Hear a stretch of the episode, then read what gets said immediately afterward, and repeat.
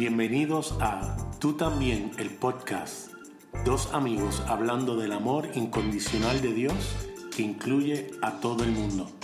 Saludos una vez más en Tú también, el podcast, donde hablamos del amor extraordinario del Señor. En este, el último episodio del año y de la década. Así que le queremos desear un feliz año nuevo a todos aquellos que nos escuchan. Y mi nombre es Nader. Y hoy tengo un invitado muy especial con nosotros. Eh, él no sabe que yo iba a hacer esto, pero hoy yo quiero entrevistar a mi querido amigo y co-host Javier Ramón. Eh, porque siempre compartimos y eso, pero hoy quiero ponerlo en el otro lado y quiero simplemente hacerle unas preguntas y, y no sé si él querrá también hacerme unas preguntas también. Nos vamos a entrevistar el uno al otro. Javier, yo sé que tú no te esperabas esto. Quiero decirle a los escuchas que esto es, esto es una sorpresa bien grande. Sí, porque No. después si se lo digo, No, me no. dice, no, vamos a hacer otra cosa y no puede ser. La gente no tiene idea. Yo creo yo, pensan- que... yo pensando, ¿de qué vamos a hablar? Nadie no me ha dicho de qué vamos a hablar.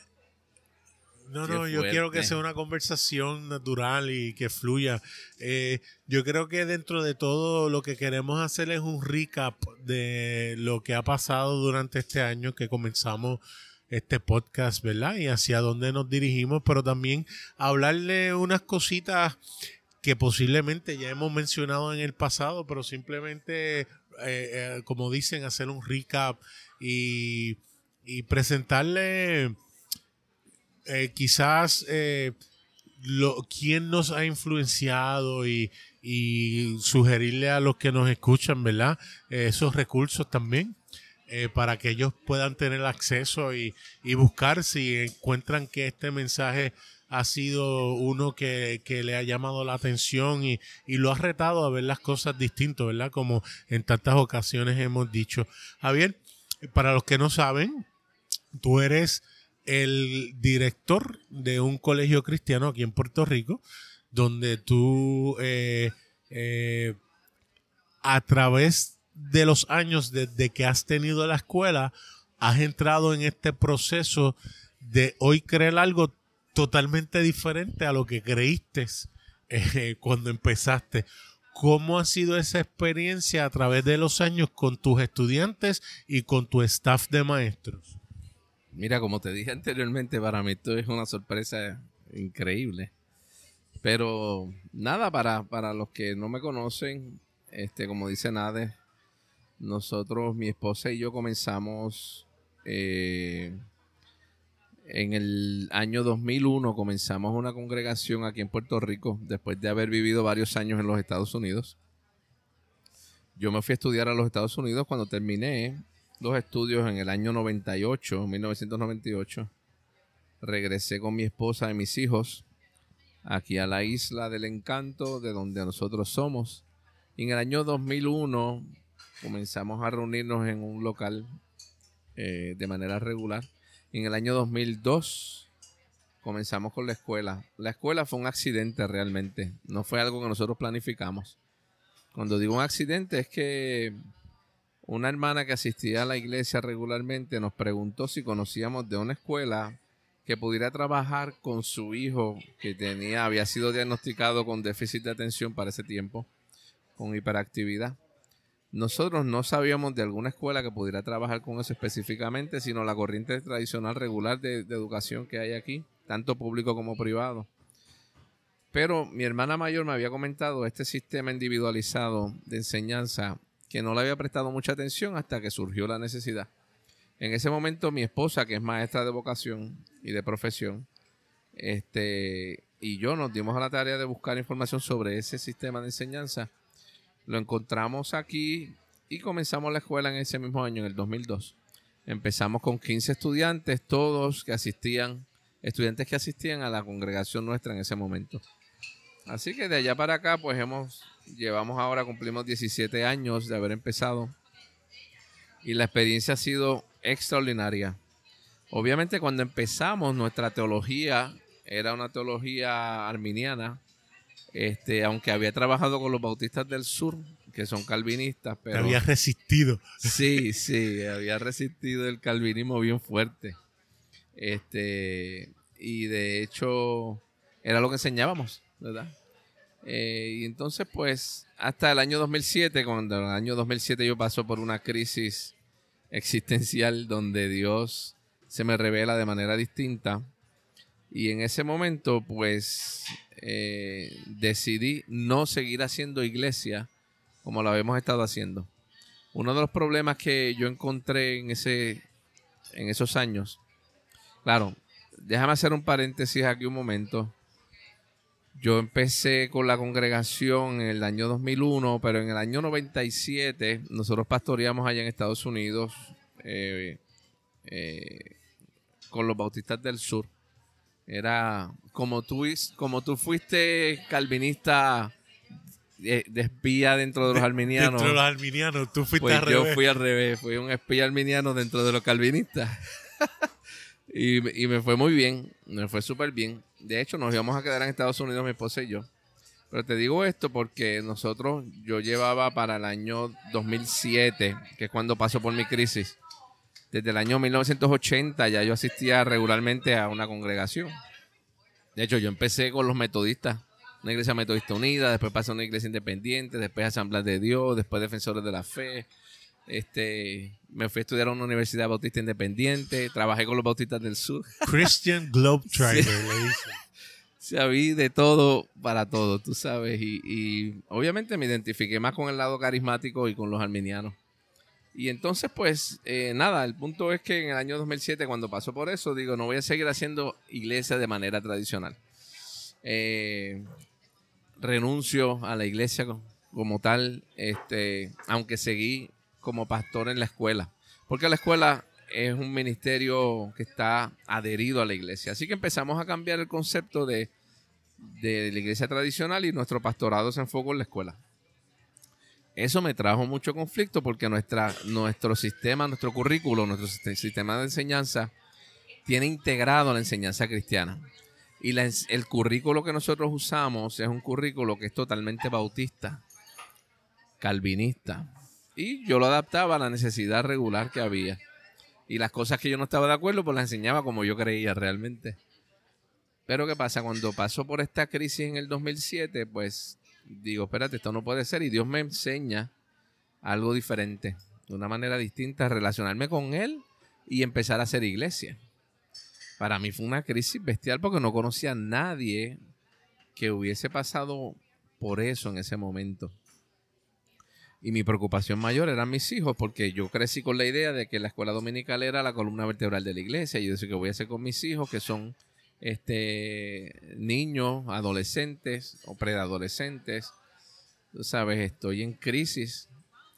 Y poco a poco Dios me fue enseñando. Me encontré con un libro de Wayne Jacobson que se llama So You Don't Want to Go to Church Anymore. Así se llama en inglés. Así que ya no quieres ir más a la iglesia en español.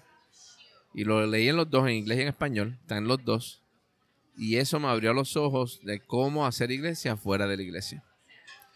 Y ese libro me transformó, empecé a buscar información. De hecho, ese mismo año, en el 2007, eso fue más o menos en marzo o abril de ese año, Nader, cuando empiezo a tener contacto con Wayne Jacobson y un podcast que él tiene que se llama The God Journey, todavía tiene el podcast. Y en ese podcast es que se anuncia que va a salir un libro que se llama La Cabaña en el año 2007. Y él es el que le da la promoción al libro a través de ese podcast.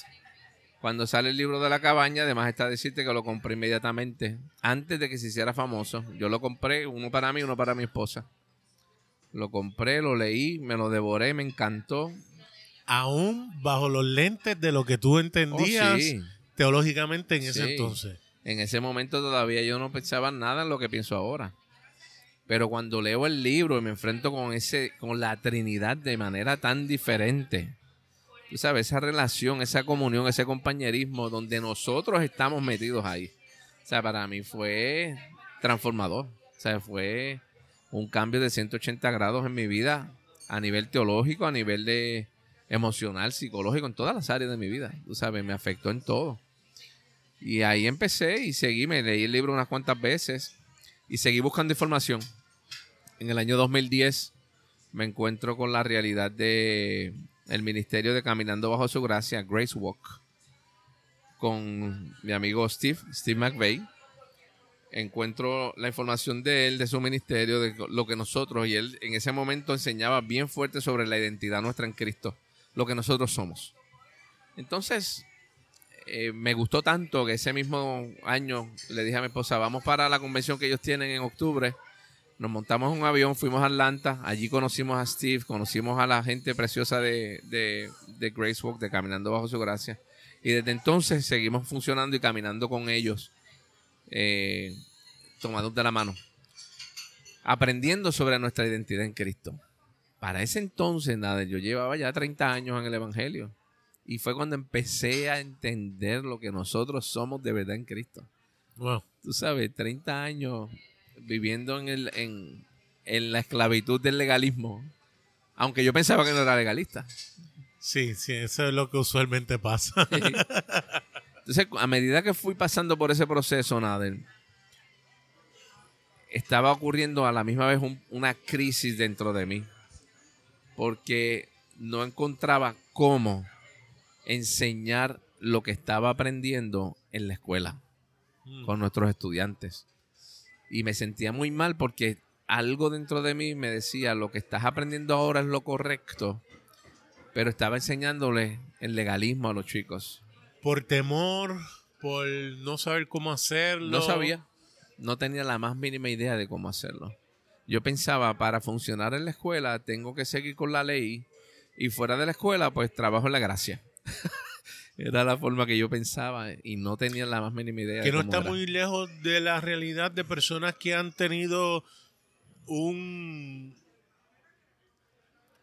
un sample, una muestra de la gracia que dicen, uh, aquí hay algo, pero por X o Y sigue entonces mezclando las cosas, Claro. ya sea porque no saben cómo llevarlo eh, completo, por temor de, de, de- de- de que tenga, ¿cómo es? Eh, eh, retaliation. Consecuencias eh, consecuencias. Y entonces, pues, se- desafortunadamente lo que hacen es, eh, lo hacen peor, porque entonces esa mezcla, si, si, si la ley es mala, la mezcla es peor. Yo lo traté. Yo lo traté por varios años, Nader. Traté de mezclar la ley y la gracia hasta que choqué con la realidad de que no hay manera alguna. Es imposible. Es que se oponen. Correcto. O sea, se oponen completamente, así que no hay manera de tú poder mezclarlo. Pero yo tratando de buscar lo que llamamos un happy medium, que no fuera tan fuerte el mensaje para los que han pensado, pues yo, ok, Cristo me salvó, ahora yo tengo que buscar la manera de santificarme, tengo que buscar la manera de, de estar limpio, tengo que buscar la manera de no pecar. Tú sabes, eso me torturaba y realmente fue un desastre. ¿Sabes? La mezcla, tratando de mezclar los dos fue un desastre. Hasta que Dios me enseñó, no hay manera de que se pueda mezclar. Tienes que tomar una decisión. Si decides vivir por la ley, olvídate de la gracia. Sigue viviendo por la ley como lo has hecho por 27 años o por 30 años, sigue por ahí y no hay ningún problema. El destino no va a cambiar por eso. Lo que va, eh, lo que va es que vas a estar viviendo en el desierto, en la esclavitud de la ley todo el tiempo. O si decides vivir por la gracia, olvídate de la ley. ¿Sabes? Completamente. Y entonces, ¿qué pasa? Yo siempre hago esta analogía porque a mi esposa no le gusta, pero a mí me gusta usarla porque es la manera más visual que yo tengo de poder explicarle a las personas. La ley es vivir bajo, en un zoológico, donde parecería que tú eres libre, te mantienen el hábitat como si fuera el hábitat real donde para lo cual tú fuiste diseñado. No tienes que salir a cazar porque te dan la comida. Tú sabes, todos los domingos tienes un zookeeper, el que mantiene el, el- el- el zoológico que te va a estar dando comida todos los domingos. Y ahí te mantiene chévere y piensas que eres libre. Pero la verdad es que no eres libre. Vas a terminar como todos los animales en un zoológico. Tirado en una esquina haciendo nada porque estás aborrecido de estar con la cerca. Entonces, cuando yo me doy cuenta, espérate, hay vida fuera del zoológico. Lo que pasa es que me pasa como en la película Madagascar, que cuando los animales salen del zoológico y llegan a la isla, no tienen la más mínima idea de cómo se vive fuera del zoológico, porque toda la vida le han dado de comer. Así que eso mismo me pasó a mí. Yo no tenía la más mínima idea de cómo se vive fuera del zoológico, entiéndase, la congregación local o la institución eclesiástica. No tenía, no tenía idea, aparte de que tenía gente, amistades, que me estaban cayendo arriba de que tú tienes que, tienes que congregarte, no puedes seguir viviendo así, fuera, tú sabes, eso está mal, estás en pecado. Nada, Dios me enseñó que congregarse no es eso. con las amistades que uno pensaba que era familia y literalmente te dejaron de hablar. Este, Totalmente. Te, tildaron de hereje. Sí, sí, me aparté. Para todos los efectos yo estaba apartado. No eras parte de. No era parte de. Pero nada, mi esposa y yo aguantamos, mis hijos aguantaron con, con nosotros y la realidad es que Dios fue poniendo gente en el camino que me empezó a enseñar cómo vivir fuera del zoológico. Y disfrutar la vida. Y no hay nada mejor que vivir la vida salvaje fuera del zoológico. ¿Sabes? Porque ahí es donde realmente tú conoces y tienes experiencias que jamás vas a tener dentro del el setting eclesiástico institucional. O sea, no lo vas a tener. Ahí es que tú vas a conocer a Dios. Como decía Pablo, decía, para mí el vivir es Cristo, es una persona. Tú sabes, porque realmente te vas a dar cuenta que ya no vives tú, vive Cristo en ti y tienes que hacerlo obligadamente porque si no lo haces te mueres. Tú sabes. Que realmente podemos decir todo lo que Cristo fue, nosotros somos. Lo somos. Punto, se acabó. Pero yo no sabía cómo traducir eso a la vida práctica. Claro. No tenía la más mínima idea. y menos llevarlo a la escuela, que es la pregunta original tuya. Correcto. Entonces llegaste a la conclusión que tenías que enseñar esto y te tiraste de pecho, como decimos aquí en Puerto Rico. Me Me imagino que arriesgaste y sacrificaste mucho porque tan pronto empezaste a decirle a los papás cuando iban a, matricularse lo que tú pensabas. Eh, los que no lo sacaban al momento porque como que no lo entendían, tan pronto los muchachos empezaban a hablar de lo que tú le estabas enseñando, eh, caían en crisis y te lo sacaban del colegio. Sí, así mismo ha sido.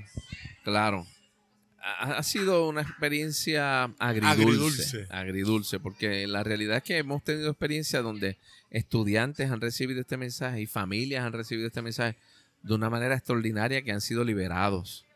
Pero a la misma vez hemos tenido estudiantes donde yo enseñaba un jueves sobre la gracia de Dios, nuestra verdadera identidad en Cristo, que no somos pecadores, somos santos. De que vivimos desde una perspectiva de unión y no separación. Claro sin haber hablado de la inclusión. Porque en ese momento yo no sabía nada de la inclusión. Pero sí en términos de nuestra identidad, lo que nosotros somos y lo que es Dios para nosotros. Yo tenía un jueves enseñaba y la otra semana me sacaban al nene de la escuela o la nena. Me unos, unos hermanitos que lo sacaron. La mamá cuando llegó nos profetizó de que esa era la escuela, de que este era el sitio que Dios la envió. Hasta que escuchó el mensaje mío y tan pronto lo escuchó, la semana próxima lo sacó de la escuela. Tú sabes, así mismo. Sabes, yo pues. Pero obviamente yo estaba tan convencido de lo que estoy enseñando. O, no escucho bien esa mamá lo que Dios le está diciendo. Dios. Yo creo que se equivoca. Sí, sí, sí, sí. A lo mejor dijo, esto es para ustedes, pero yo no voy a estar aquí cuando eso ocurra. Sí, sí, sí. Nada, el punto es que realmente eh, Dios nos fue llevando poco a poco y empecé a tener experiencia con los mismos estudiantes, donde ellos me han ido enseñando el cómo transmitir este mensaje para ellos, que no sea una carga y a la misma vez sin la necesidad de tener que vivir bajo el legalismo de la iglesia tradicional. ¿Ok? Y entonces en las experiencias que he tenido con ellos ha sido tan extraordinarias que poco a poco ellos mismos me han ido enseñando cómo transmitir este mensaje para ellos, que lo puedan digerir y que sus padres lo puedan digerir también.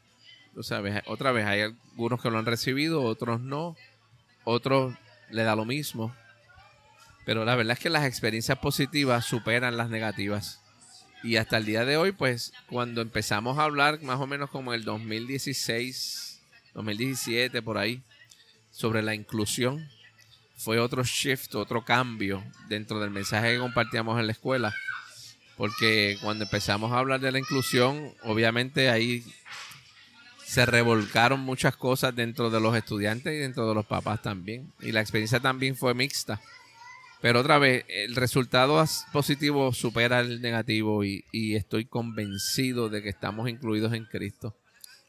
Y el mensaje hasta el día de hoy ha sido extraordinario. Hay algo que tú me has dicho que siempre me llamó la atención, que a lo mejor muchos de los papás que no, que han sido escépticos a este mensaje, ha sido la vida de los muchachos, de sus propios hijos, y esa transformación de no estar bajo el legalismo, de, de lo contrario a lo que la gente piensa, que tú decirles a ellos de que no hay barreras, de que sí puedes hacer lo que quieras y no hay consecuencia de que eso va a hacer que esos muchachos se vayan al garete y se porten eh, como, como realmente lo que quisieran hacer, porque lo que pensamos es que realmente sus deseos es ir y irse, a pecar. irse a pecar. Vivir la vida Ha sido lo contrario, donde sus vidas han hecho que sus papás digan, espérate, esto es un mensaje poderoso porque la vida de este muchacho ha dado un giro 3, 180, y han tenido que venir a donde te ha dicho, mira, eh, eh, aquí hay algo poderoso porque mi muchacho es otro. Y lo que eh, se, se, se, ve en sus estudios, se ve en su vida, se ve en su deseo y pasión de, de buscar, de, de, tener esa relación con Dios, porque ya sabe que está y es de seguir, seguir expandiendo esa vida y ese conocimiento. Y, y ha sido la vida de esos estudiantes que ha hecho a sus papás unos creyentes en, esta realidad de ellos. Y especialmente, nada, yo lo he notado cuando se gradúan de nuestra escuela, cuando se gradúan de cuarto año y se enfrentan a la realidad universitaria o la realidad laboral, ahí es que ellos se dan cuenta, se dan cuenta del valor de este mensaje, porque lo pueden ver, lo pueden experimentar, más que escucharlo, más que recibir la información, es realmente donde ellos pueden ver la diferencia entre lo que habían recibido antes de lo religioso y los mensajes que habían recibido de legalismo y de reglas y de conducta, tú sabes, de que hay que vivir de cierta forma. Eh, realmente nosotros, hay gente que, que, dice, esta es la escuela que enseñan valores, y yo, nosotros no enseñamos valores. Valores enseñan la, cualquier escuela privada, pública, no tiene que ser ni cristiana, puede que enseñe valores. Los valores salen del árbol del conocimiento del bien y del mal. Esta escuela enseña sobre quién es Dios, la realidad de Dios, la esencia de Dios. Él es amor. Y cuando nosotros enseñamos sobre el amor y nos damos cuenta que hemos sido amados por Dios incondicionalmente y ese amor se traduce en que mi relación con los demás va a ser diferente, porque los podemos valorar como Dios los valora, los podemos ver como Dios los ve. Pues entonces los valores son necesarios enseñarlos. Porque la realidad es que cuando tú amas a una persona, tú vas a respetar a la persona, vas a ser cooperador, vas a ser ayudador, vas a ser empático. todas esas cosas se van a manifestar porque el amor nos va a llevar a eso. No hay que enseñarlo. Lo que hay es que llevar a las personas a entender el valor que tienen en Dios. Que ellos se puedan ver en un espejo y decir, wow, Dios me hizo brutalmente. Como dice, como dice el salmista, o sea, somos Fuimos wonderfully made. Fuimos hechos maravillosamente. Maravillosamente creados. en español dice maravillosamente complejos. Hemos sido creados, ¿verdad? O sea, Dios nos hizo así y cuando yo entiendo eso y vivo en relación y participación de quién es Dios, las experiencias son extraordinarias. Entonces, yo tengo una ventaja que otras personas no tienen. Es que la audiencia que yo tengo es una audiencia que no ha sido contaminada por la religión mucho. Exacto. Tú sabes, o no han recibido nada o lo que han recibido es mínimo.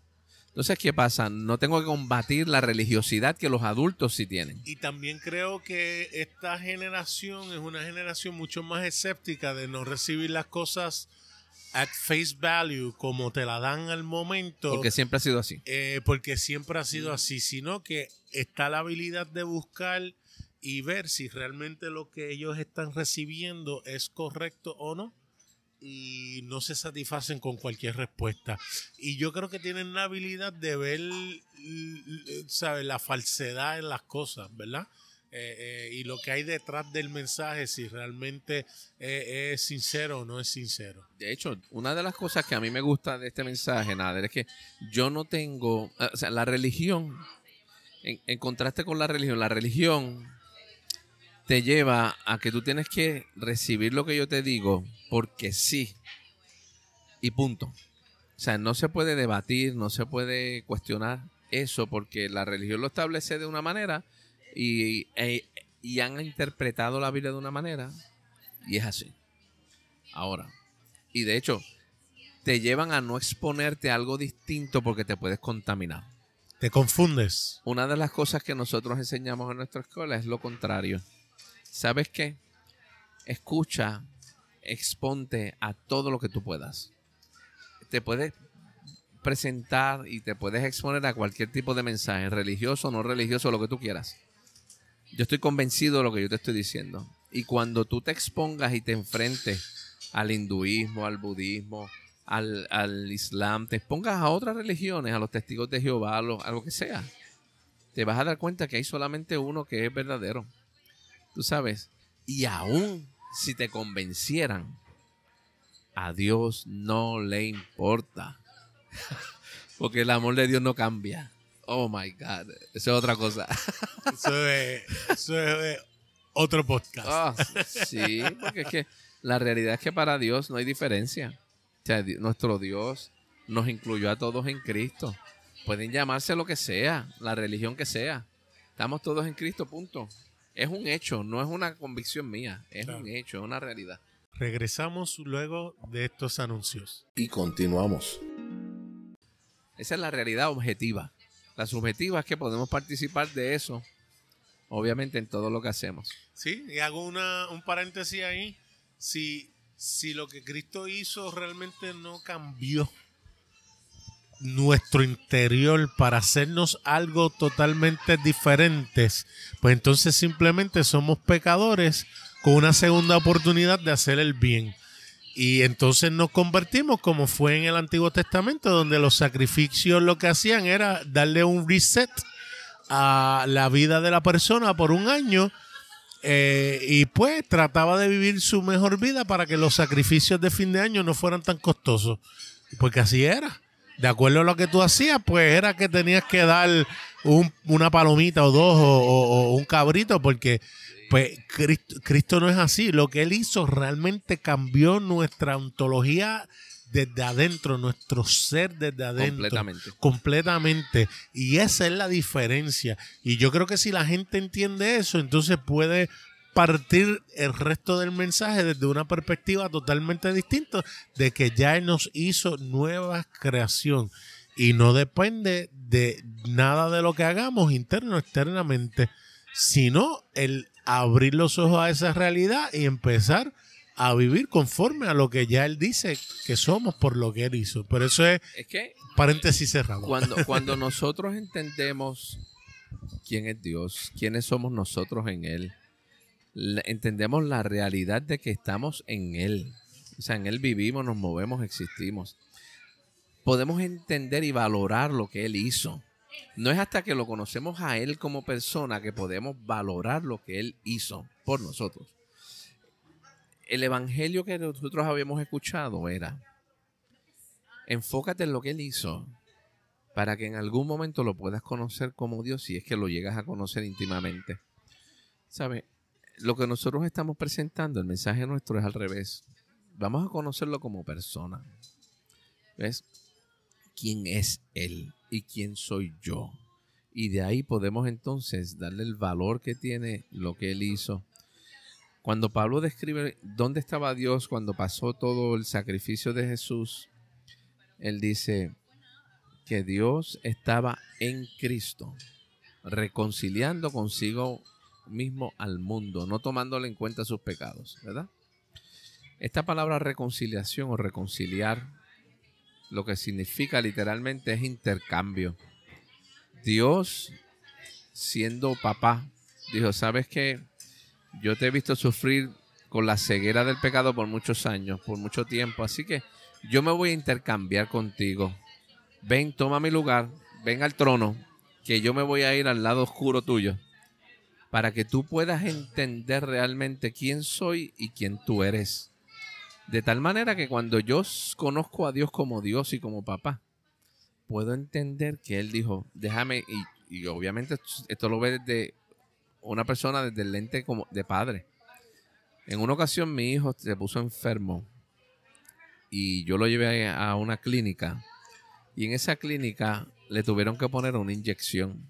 Hace muchos años de esto. Y cuando le pusieron la inyección, para mí fue una crisis. Yo estaba con él. Porque él empezó a gritar, papi, no, no dejes que me la pongan. No, no, no, no quiero. Y cuando le pusieron la inyección, él dio un grito. Que yo hubiera pagado lo que fuera para que me la pusieran a mí. Yo hubiera intercambiado con mi hijo en un segundo. Para que él no sufriera eso. Y así mismo fue lo que hizo Dios. Dios dijo, espérate, yo voy a intercambiarme contigo, me voy a meter en el lado oscuro tuyo para que tú puedas entender el amor que yo tengo hacia ti. Y vas a vivir por ese amor, no tienes que vivir por las reglas. Ese amor es el que te va a guiar a vivir todos los días de tu vida. Conmigo y con las demás personas. No hay que planificarse para eso, no hay que decir, pues déjame ahora, voy a obedecer las reglas, así, así, así. No, no, para nada.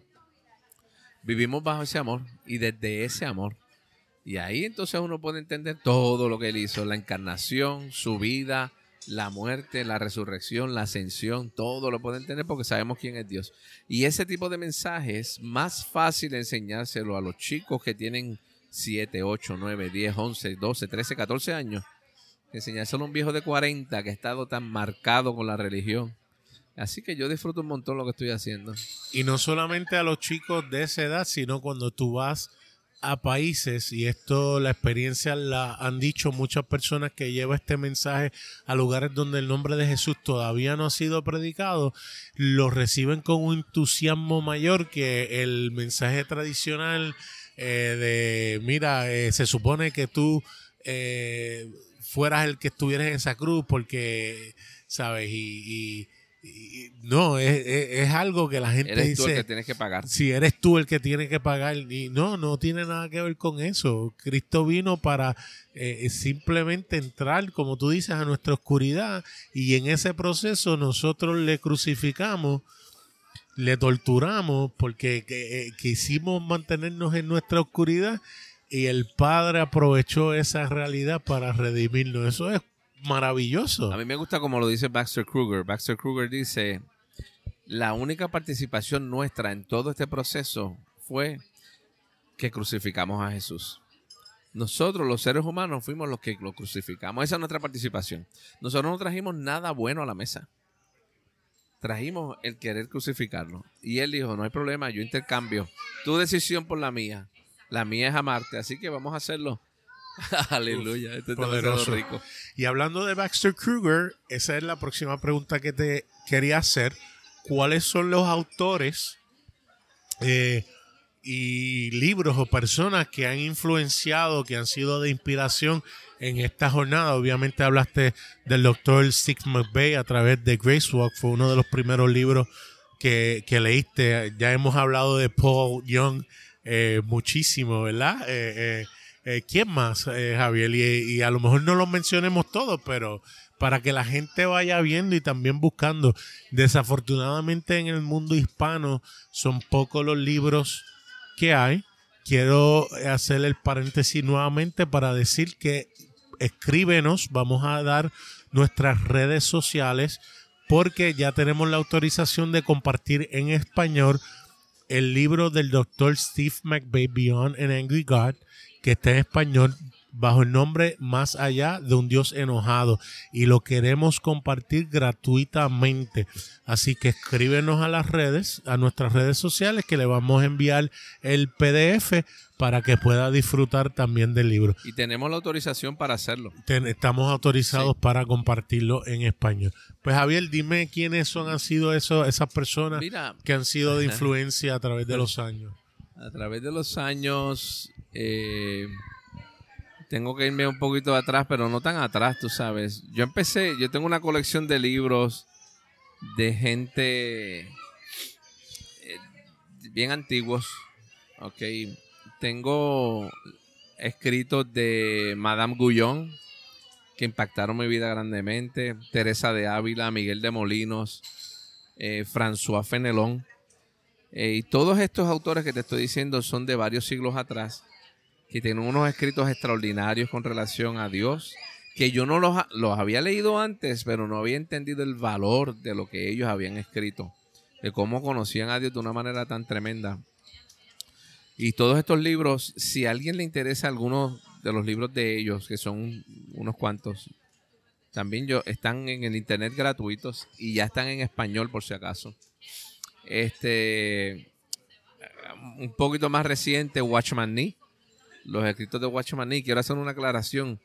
Los autores que yo estoy mencionando o libros que voy a mencionar no es porque estoy 100% de acuerdo con todo lo que ellos enseñan, pero me ayudaron en el proceso de ir llegando hasta donde estoy. Han sido una base exquisita, claro, que sí. ¿Sabe? Watchman Nee, este, eh, Gene Edwards.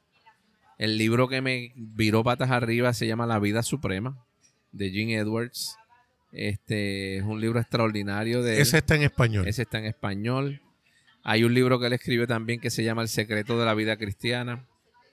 De él también, que está en español también que si no lo consiguen, eh, se, si consiguen internet gratis, si no lo consiguen, nos escriben y yo, yo los tengo y los puedo compartir. Luego de Gene Edwards está Frank Viola. Frank Viola es muy poco lo que está en español. Hay un libro que yo traduje para él que se llama Epic Jesus. En español lo tradujeron Majestuoso Jesús. Es un libro extraordinario que habla sobre el enfoque que tenemos que tener en la persona de Jesucristo en nuestra vida. Este, y él tiene unos cuantos libros muy buenos. Frank Viola. Él vive en la Florida. Eh, está Milt Rodríguez. También es un libro que me ayudó mucho. Ahí tiene, tiene varios libros. Milt Rodríguez. Este, pero hay uno en particular que habla, lo escribió la esposa de él, que habla sobre cómo los leones viven fuera del zoológico. Y eh, cuando él, cuando leí ese libro me ayudó muchísimo porque yo no tenía la más mínima idea de cómo vivir fuera del zoológico, como dije anteriormente. Pero muy bueno. Eh, y tiene varios libros muy buenos también. Mil Rodríguez, después de eso tengo a Steve, Steve McVeigh. Todos los libros de él fueron extraordinarios para mi vida, especialmente Caminando bajo su gracia. Este, que ese está en ese también está en español. Está en español. Y ese está gratuito en la página de él, de Caminando bajo su gracia. Sí. Eh, Pueden conseguirlo en Gracebook para América Latina. Si no me escriben, yo los puedo dirigir a, mi, a nuestro amigo y hermano Gerardo Vázquez, que él es el director de Gracewalk para América Latina. Y a través de él también se pueden conseguir los libros en español de Steven eh, eh, de manera gratuita. Eh, después de Steve, tengo a Wayne Jacobson, como lo mencioné anteriormente, el libro de Así que ya no quieres ir más a la iglesia. Hay un libro extraordinario que él escribió que se llama Él me ama que es la manera de poder ver a Dios como papá. ¿Sabes? Un libro súper brutal. Él me ama. Él tiene otros libros también, pero Wayne Jacobson transformó mi vida y me ayudó muchísimo esos primeros años cuando, después de mi crisis en el año 2007. Eh, Wayne, te mencioné a Paul Young, ¿verdad? Son muchos. Este, más reciente, pues obviamente los de Baxter Kruger. Sí, Baxter Kruger, este, los libros de él no están en español pero sí los libros de él son extraordinarios también. Todos los libros de John Crowder. John Crowder eh, ha escrito Mystical Union, ha escrito eh, eh, Cosmos Reborn. Hay unos cuantos libros también que nos viraron patas arriba, tú sabes. Esos desafortunadamente no están, en, están español, en español tampoco. Pero la intención es trabajar este año para ver si podemos hacer las gestiones para traducirlos, porque realmente van a ser de mucha bendición para la comunidad hispanohablante. Mira, nada, para, o sea, por la gracia del Señor, Dios me ha bendecido en el área de del idioma y he tenido la oportunidad, he traducido varios artículos de traduje varios artículos de Wayne Jacobson, no un libro como tal, pero sí varios artículos con autorización de él. Traduje un libro de Frank Viola, como te dije, Majestuoso Jesús. Tuve la oportunidad de participar en la edición del libro Más allá de un Dios enojado de Steve. Eh, tú sabes, y, hay libros, actualmente eh, tengo un amigo de Argentina, nuestro hermano Gabriel, que él desea leer el libro... Pecadores en manos de un Dios amante o amoroso. Amoroso, sí. Pues ese libro, pues lo estoy traduciendo poco a poco. Le escribí a Brian Sand, que es el autor, para ver si me da la autorización para todo el libro. Empecé el primer capítulo, ya lo tengo en español. Empecé el segundo capítulo, pero necesito la autorización de él para continuar. Pero estamos en ese proceso. Pero Brian Sand, eh, los libros de él son extraordinarios también. Eh, quiere decir que hay una, una gama de autores. Este. Eh, Brad Jersak, sí, Brad Jersak también, que está. Que los libros de él últimamente han sido transformadores para nosotros, especialmente el más reciente, In. Ese libro está, no lo tengo todavía, pero sí leí un sample, el sample y está extraordinario. Y los reviews que ha tenido son extraordinarios. Así que son, son autores que realmente han transformado nuestra forma de ver a Dios y que nos han, nos han ayudado y que nos han podido abrir los ojos para ver que nuestro Dios es un Dios amoroso y ese amor es incondicional. ¿Sabes? Así que, ¿verdad? Esos son unos cuantos. Si quieren saber más autores, nos avisan.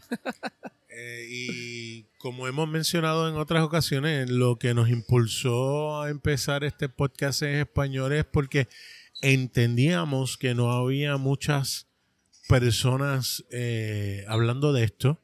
Eh, para mi grata sorpresa, hay más de lo que yo pensaba. Hay muchos que sí comparten y están empezando a experimentar y a ver este Dios maravilloso y a no subestimar su amor, su inclusión, su, su pasión por, por, sus hijos, su, su, eh, su, entusiasmo por sus hijos. Y se está empezando a ver. Eh, y nos emociona ser parte de este despertar. Yo creo que eh, la próxima pregunta que te haría es que, que tú, que tú ves en el, en el en el futuro cercano, de aquí a uno o dos años más? Eh, ¿Cuál es tu, sin, sin entrar en, en profecías de visiones del año nuevo, o sea, nada, nada que ver, simplemente tu, tu pensar acerca de dónde va este mensaje y qué va a ocurrir en los próximos años? Mira, Nader, esto es algo que tú y yo hemos compartido y realmente estamos viendo un despertar bien lindo en términos del mensaje de la gracia y del mensaje de la inclusión. Sabes, eh, esto es un mensaje tan transformador porque la gente está cansada de escuchar lo mismo. Y lo que habíamos llamado buenas noticias realmente se han dado cuenta que no son tan buenas nada. Porque esas buenas noticias que nos enseñaron estaban condicionadas a nuestra respuesta buenas noticias son verdaderamente aquellas que no están condicionadas por nada. Y nuestro Dios eso es lo que ofrece. Y realmente yo he visto un mover bien tremendo de este mensaje en el área hispana. En el área anglosajona, en inglés, lleva unos cuantos años ya moviéndose desde la década, desde el siglo pasado. Ya se estaba moviendo bien fuerte en muchos países. Pero ahora en el área hispana se está moviendo este mensaje de la gracia y la inclusión bien, bien, bien chévere. Claro, es un mover diferente, porque en el pasado uno siempre escuchaba, no, porque viene un avivamiento y viene un mover de Dios extraordinario. Entonces uno pensaba en términos de masa, ¿sabe? Eh, movimientos eh, donde mucha gente estuviera envuelta. Lo que estamos viendo es un mover bien distinto, en la misma manera que Jesús lo hizo. Jesús iba caminando por muchos sitios y compartía, especialmente con sus discípulos, compartía y con eso transformó toda la sociedad en su tiempo y ha llegado hasta el día de hoy. Y asimismo, yo creo que en los próximos años, yo creo que va a seguir habiendo un mover extraordinario donde la gente se va a empezar a mover hacia las casas, hacia los lugares de tomar café, hacia los lugares, hacia las plazas, hacia los parques, a compartir esta vida fuera del zoológico, disfrutándola de manera extraordinaria, espontánea, orgánica, sobrenatural. Porque eh, no es lo mismo tú decirle a una persona lo que Dios puede hacer por él que decirle lo que ya Dios hizo por él.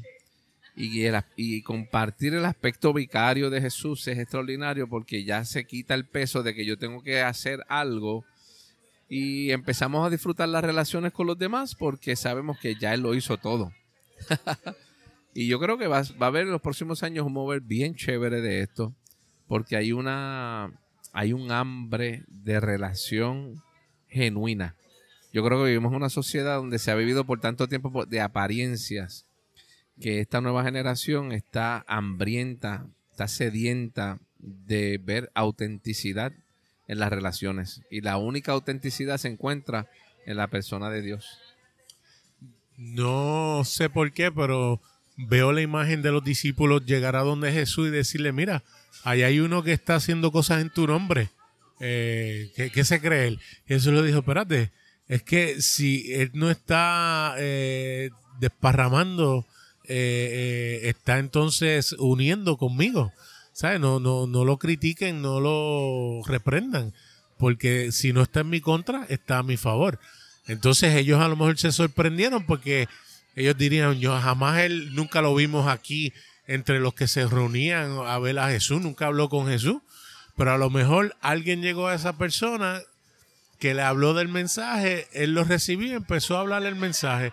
Y es lo que yo estoy viendo en esta época hemos llegado en contacto con personas que de momento tienen una teología muy similar y cuando uno pregunta, no, es que estoy leyendo tal libro, es que vi tal cosa o cual cosa y y cuando empezamos a hablar, wow, qué, qué parecido hay. Y de hecho, muchos de estos actores, eh, no mencionaste a François Dutoit, que yo creo que, que, ha sido fundamental en traerlo. La traducción del espejo. En lo que es la traducción del espejo de la palabra. Y de nuevo, no institucionalmente, porque la gente pudiera decir, ah, pero eso es peligroso, porque mira, tal o cual eh, eh, cesta, ellos lo llaman cesta, tienen una, una Biblia de ellos porque eh, tienen que acomodarse a, pero entonces no lo decimos de la King James, que también fue para la iglesia anglicana de su entonces, o, la que es de la sociedad de tal eh, que también representa... Sí, que representa tal o cual cosa. Eso no lo vemos porque como nosotros participamos de esa traducción, no hay problema. En el caso de François, él lo hizo por su cuenta, de acuerdo a lo que él también estaba recibiendo, experimentando y leyendo. Y cuando entonces llega a las manos de otra persona que dice, wow, esto resuena a lo que yo también estoy enseñando. Y ha sido de verdad de grande bendición. Yo creo que eso es lo que está pasando.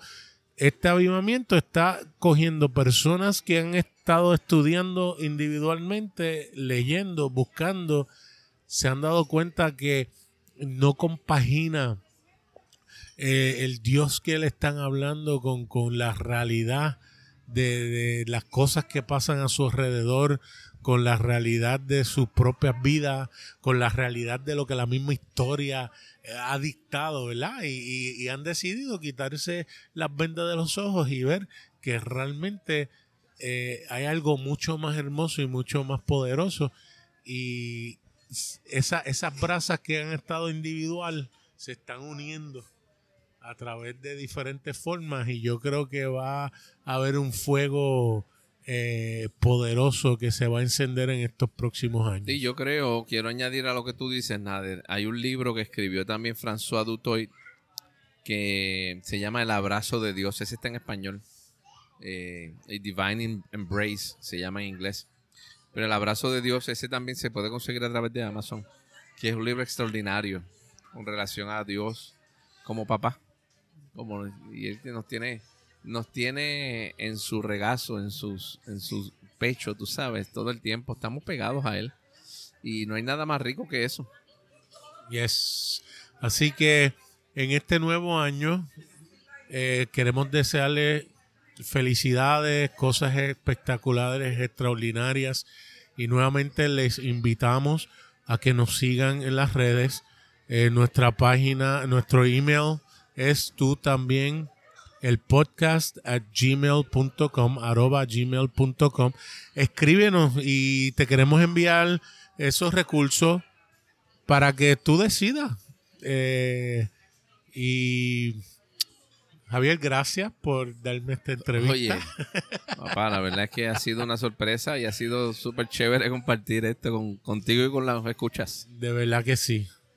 Así que tú también el podcast, espéranos para la tercera temporada en algún momento en enero, donde estaremos entrevistando a muchas de estos jóvenes y estos ministros que están viendo también este mensaje maravilloso de identidad e inclusión. Quiero dar un último, un último mensaje, Nader. Si alguien piensa dar eh, o hacer alguna resolución de fin de año, no lo haga la mejor resolución es no hacer ninguna. y así no te equivocarás jamás.